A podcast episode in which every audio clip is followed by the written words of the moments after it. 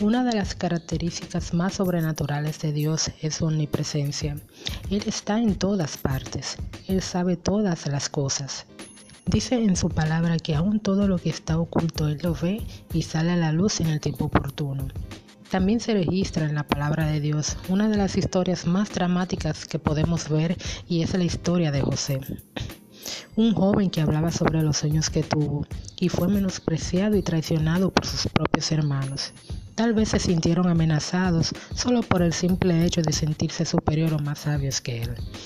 Relata la historia que al final de todos los procesos que tuvo José, luego de haber sido vendido por sus propios hermanos, el mismo Dios lo llevó al palacio para ser él mismo quien salvara a sus propios hermanos cuando se vieron en una situación precaria en su pueblo y todas las situaciones dadas salieron a la luz y hubo reconciliación entre ellos.